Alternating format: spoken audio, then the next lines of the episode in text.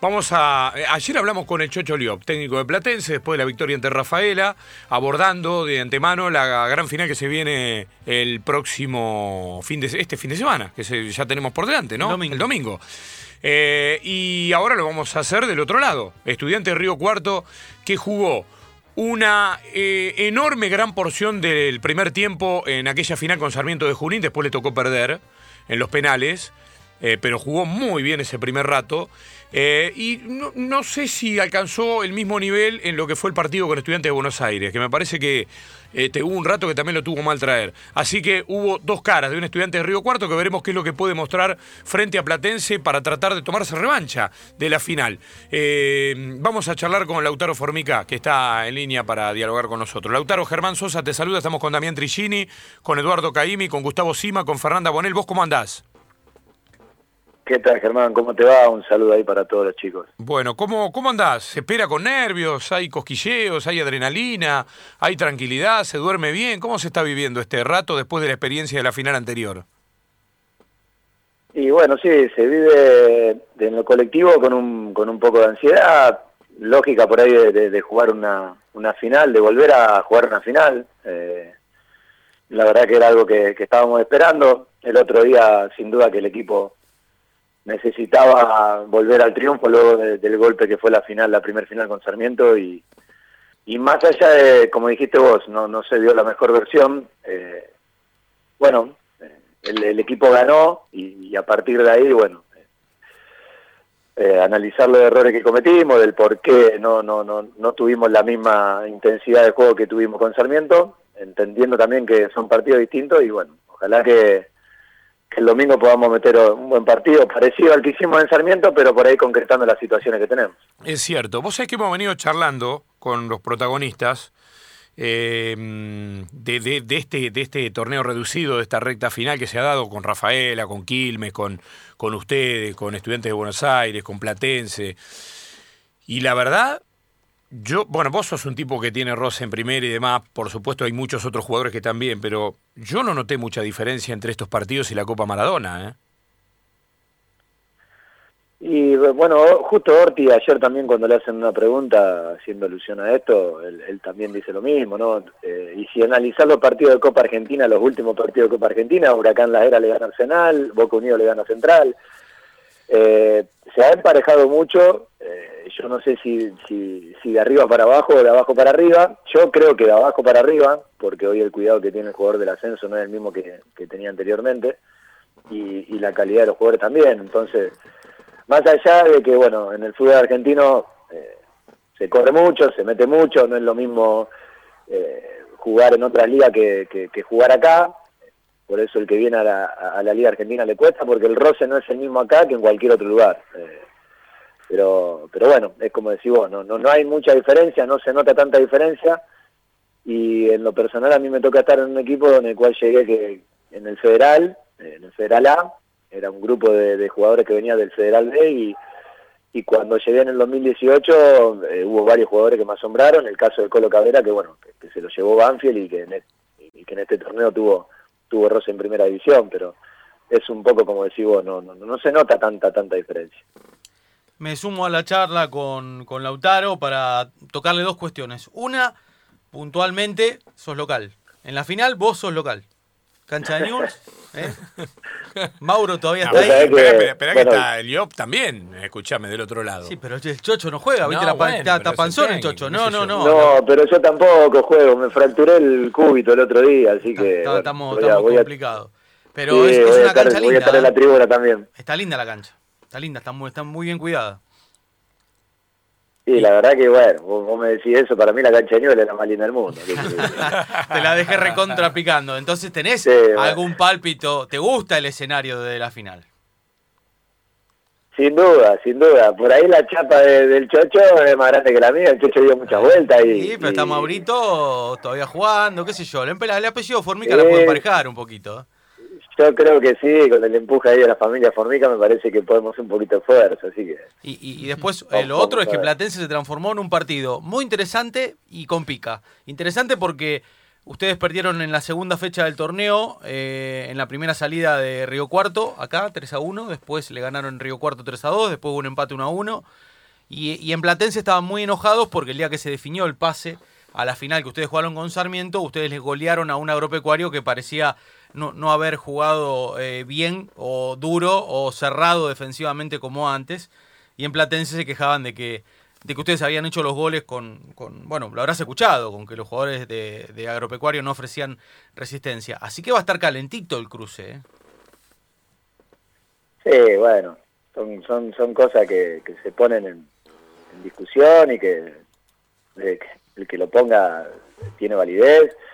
Yo estoy de este lado, yo sé lo que se esforzó el equipo de ese partido para ganar. Eh, ponen en duda algo que, para mí no existió. Agropecuario si ganaba tenía chance de terminar en el primer lugar también. Entonces, no es que jugamos contra un equipo que estaba último en la zona y que, y que le daba lo mismo. Eh, pero bueno, se ha generado esa pica y, y bueno, eh, veremos qué pasa el domingo. Nosotros sin duda que, que tenemos muchas ganas de poner a Río Cuarto en, en, en, el, en el ambiente futbolístico en, en, los primeros planos y sin duda que Platense querrá volver después de mucho tiempo a primera división. Así que creo que hay, hay una linda previa y, y ojalá que se pueda ver un lindo partido. Eh, que, que, así sea, que nosotros podamos hacer un, una buena final como la que hemos hecho con Sarmiento, que, que, que dicen que por ahí las finales no se juegan bien. Eh, como decía Germán al principio, la, la primera final nuestra con Sarmiento, el primer muy tiempo bueno, fue arrollador. Muy, muy eh, bueno. Y no pudimos no pudimos concretar la situación. Entonces esa, la, esa te va tranquilo, pero a su vez te va dolido porque decís, bueno, tuvimos muchísimas situaciones para ganarlo. Eh, así que dimos vuelta a la página rápido. El otro día no se jugó bien, somos conscientes de eso. Eh, obviamente, y ojalá que lo podamos hacer el domingo. ¿Está Gustavo Sima para sumarte? Sí, sí, un saludo grande para Lautaro. Te quiero preguntar, Lautaro, eh, dos cosas. Primero, ¿cómo es jugar sin público estos encuentros decisivos? ¿Y cómo eh, te eh, hubieses imaginado con, con el apoyo del público? Y si garantiza el árbitro de primera división, como va a ser Pitana en la final, cosas que no un árbitro que ustedes eh, reciben cada 15 días, por ejemplo, o en Río Cuarto, o en el contexto de un partido jugado en condición de visitante. Eh, ¿Qué tal, Gustavo? ¿Cómo te va? No, mirá, la verdad que el hecho de jugar sin público no, no, no está bueno. Uno obviamente se, se, ayorna a lo que le toca vivir y, y entendiendo la situación en la cual estamos viviendo, pero sin duda que esto hubiese sido para todos eh, muy distinto. Eh, no hubiese sido lo mismo que Morón juegue local con la cantidad de gente que tiene, eh, metiendo la presión que mete, mismo nosotros ahí en Río Cuarto, que jugar sin público. Entonces, bueno, yo creo que, que, inconscientemente al jugador, por un lado lo relaja porque no tiene no tiene esa presión de, que si se equivoca viene, viene el silbido, de, eh, o si la hace bien viene el aplauso, pero pero bueno, es lindo, como decía Orti ayer en una nota que le hicieron, es lindo sentir esa adrenalina y sentir esa cosita cuando van a entrar a la cancha y, y está toda la gente. Y con respecto al arbitraje, bueno, estamos hablando de, de un tipo que dirigió finales de Copa del Mundo y,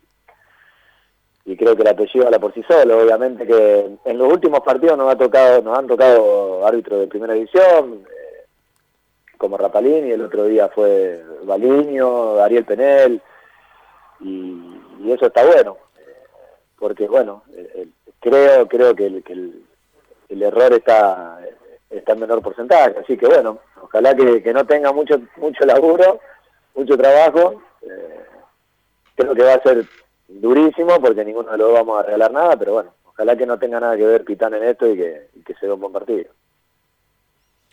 Eh, Polaco, ¿estás ahí, Eduardo? Sí, claro, claro, saludar a Lautaro y, y bueno, consultarle, a ver, eh, a partir de, ese, de esa primera media hora, 35 minutos, que fue una especie de modelo, ¿no? Eh, para considerar lo que, lo que hicieron contra Sarmiento en esa definición, más teniendo en cuenta el contexto y demás, y con futbolistas además que ya van asomando, sí, con otro relieve y demás. Eh, ¿Cuáles son esos jugadores, esos compañeros que vos ves, Lautaro, con tu experiencia, tu ojo clínico, con proyección, digamos, porque la verdad que hay varios ahí eh, que dejan una muy grata impresión cuando se los ve. ¿Qué tal, Eduardo? La verdad que hay, hay, hay varios jugadores. Eh, uh -huh. para mí los, latera- los laterales de nuestro equipo eh, son, son muy buenos, eh, tanto en ataque como en defensa. eh, Lucas por ahí más desde, desde la fuerza, desde la técnica, eh, por ahí Benavides el lateral derecho, desde la velocidad, desde la dinámica que tiene. Eh, por ahí tenemos gente de experiencia en el medio campo, como bueno, Orti, Veraldi, Botino. eh, los centrales son fuertes. Cainelli es un chico que también tiene proyección a futuro. Arismendi es el chico que Sí. juega por izquierda. El centro delantero Sepúlveda y, Javier Ferreira y Ibrahim César. Si- Sigo así, te nombro todo el equipo, pero Sí, no, y está bien. la verdad que, que, que a mí me sorprendió, mismo cuando llegué, que recién hice el comentario del Colo Cabrera, yo no- era un chico que no conocía, venía de jugar la Liga Río Cuarto, y cuando llegué estaba Maxi Brum eh, con nosotros, que yo había sido compañero de él, y me dijo, miralo este Colorado que no sabe lo que es, y cuando arrancaron el entrenamiento me quedé mirando loco, me dice, este pibe, ¿qué está haciendo acá? Eh, Claro. Y hoy por hoy me pasa lo mismo con, con varios de los chicos, así que eh, ojalá que, que si se nos da, bueno, se queden con nosotros y en el caso de que, de que no, bueno, que, que, que peguen el gran salto que, que creo que merecen y, y creo que, lo pueden hacer de muy buena manera jugando en, en primera división. Claro, eh, bueno, entre tantos que nombraste, el que parece haber adoptado, entre otros, ¿no? Por supuesto, el rol del puesto y demás, jugando eh, así como eh, rebotando para los costados, jugando a, dos- a uno o dos toques, inclusive de espalda a la marca y de frente al arco también, aunque tuvo la, la, la desgracia de, que la ataje en el último penal en la definición, ese Sepúlveda, ¿eh? Ese es bueno en serio, ¿no? No, Bruno es un delantero completo, completo, completo. Eh, es fuerte, es rápido, va bien arriba, técnicamente muy bueno, rebota muy bien. Yo creo que pudiéndolo un poquito, eh, es un chico que tranquilamente puede jugar en primera división. Y, y ojalá que así sea. Eh, era un chico que, que venía también de, de, de Viedma, de jugar eh, Sí, el Federal B, en Sol de Mayo, y, y bueno, y hoy por hoy se encuentra más allá de lo que dijiste vos, de- de- del, del penal malogrado, eh, el partido ese, el que lo vio, se va a haber enamorado de- del centro Uf. delantero que tenemos, así que ojalá que, que tenga revancha el, el domingo. Bueno, el otro día metió el, metió la habilitación esa Canelli, y esa descarga, Sí. un toque que, que ahí muestra un poquito la, la calidad que tiene técnicamente. Mm. Eh, el cierre es de Fernanda Bonel. La última pregunta, Lautaro, prepárate. eh. Bueno, estás, con, estás lesionado ahora, pero por ahí creo que te la bancás. A ver, eh, Fer. Hola Lautaro, ¿cómo estás? Mm. ¿Qué, qué tal, Fer? ¿Cómo te va? Lau- Lautaro, si tuvieses un reloj con una cuenta para ir para atrás en el tiempo, a cualquier evento que vos elijas, ¿en qué evento parás el reloj? ¿A dónde volverías?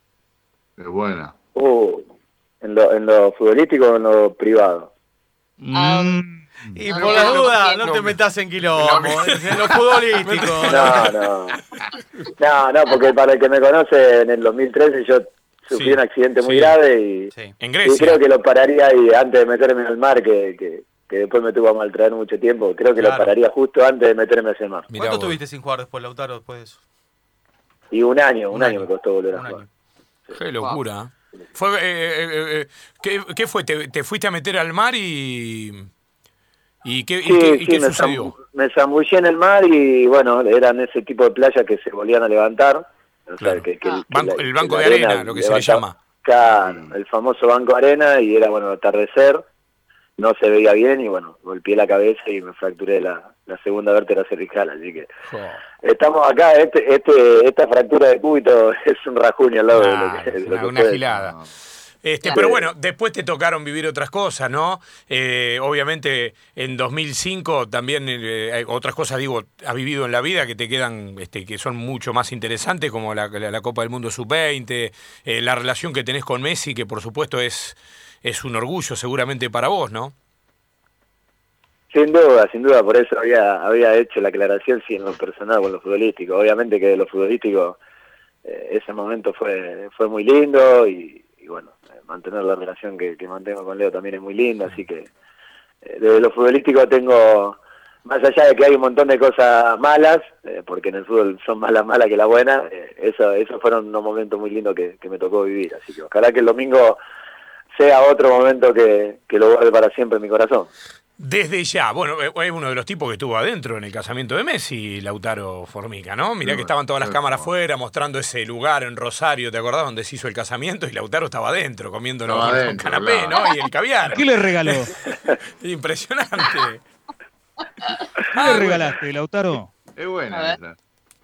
¿Qué le regalé? ¿Qué le, no sé qué le podía llegar a regalar, así que fui con la mano vacía, le di un abrazo, un beso y Ya está, después le Y transferí. decirle el regalo que va ahí al lado del, del arbolito. La presencia, la la entrada. presencia. creo que no lo vio, creo que no lo vio, creo que no lo vio. Está muy bien, está muy bien, está muy bien. Gracias, Lautaro, por este rato, ¿eh? Por favor, muchas gracias a ustedes, les mando un abrazo grande. Gran abrazo.